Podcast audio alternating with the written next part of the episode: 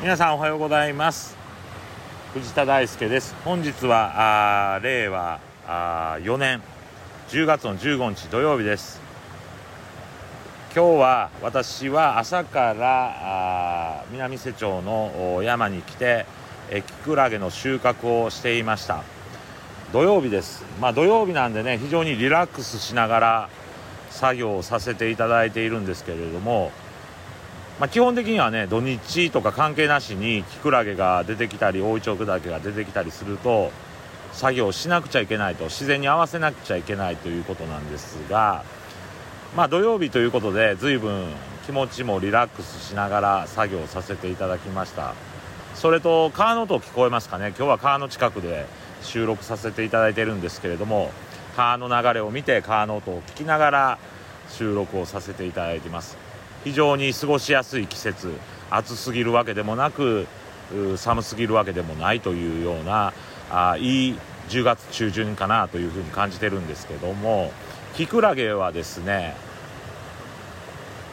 温度まあキノコ全般まあ他の作物もそうなんですけど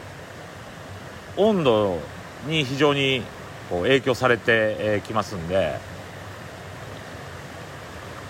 夜がね多分かなり温度が低くなっているので今日収穫していて感じたのは、まあ、ちょっと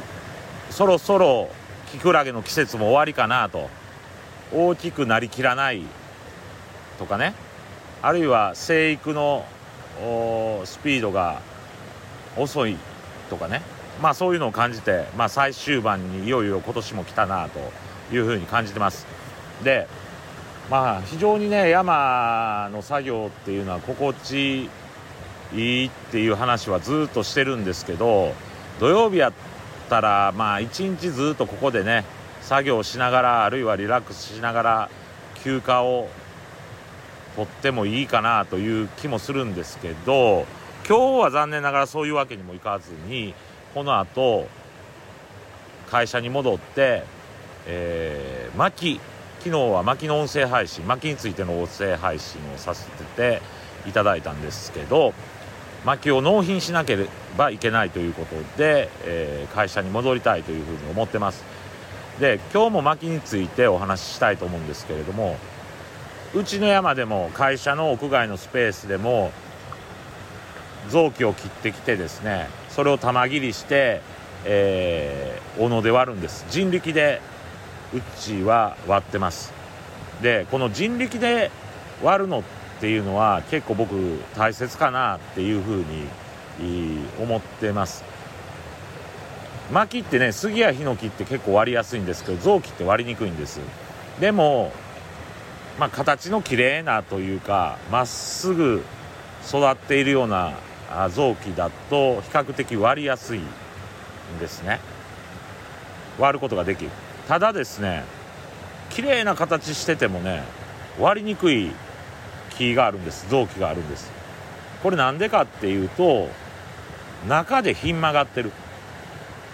表向きは外面はすごくいいんだけど、まあ、円形の形をしていてこれ割りやすいなと思うんだけどいざ実際に割ってみるとなかなか割りにくい。中がひん曲がってるから。で臓器にもその薪にもいろんな個性があるんだなっていうのを感じることができるんです。人間と一緒でね外面良くても中身複雑な人いるみたいに木もねいろんな個性があるのでその個性を感じることができるんです。でそれはどういうことかっていうと僕の山の師匠は草抜きを非常にこう提唱してる人だったんです。で大輔さん草抜きをしなさいと。人間は草抜きをしながら気づくことがあるから草抜きをしなさいというふうに言われて私も毎年ある一定の時期は草抜きを熱心にするようにはしてるんですけど薪割りもそうでこの人力で、割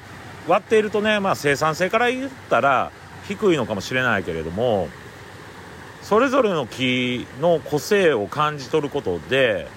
えー、いろんな気づきが得られるんですね。でまあその人間社会に当てはめたり世の中の出来事にこう照らし合わせたりしながら気を割ることで、まあ、いろんなことをこう連想しながら考えていくことができるそれはまあ機械とかでね生産性だけ重視して割っててもなかなか気づけないことかなということで人力で割ることっていうのを非常に大切にさせていただいてます。もちろんそのこう調達するね木の臓器の量がそれほど多くないからそれができるのかもしれませんけれどもまあそういう意味で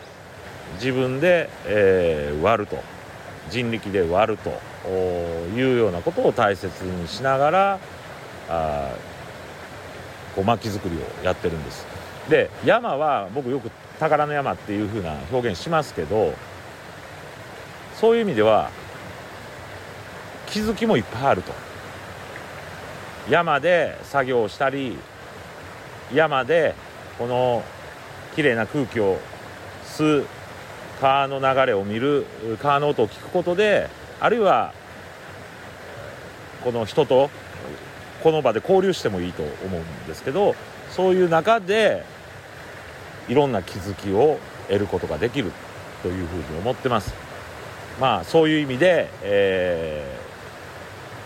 ー、山づくりを日々しているところです。まあ今日はこんな感じです。以上です。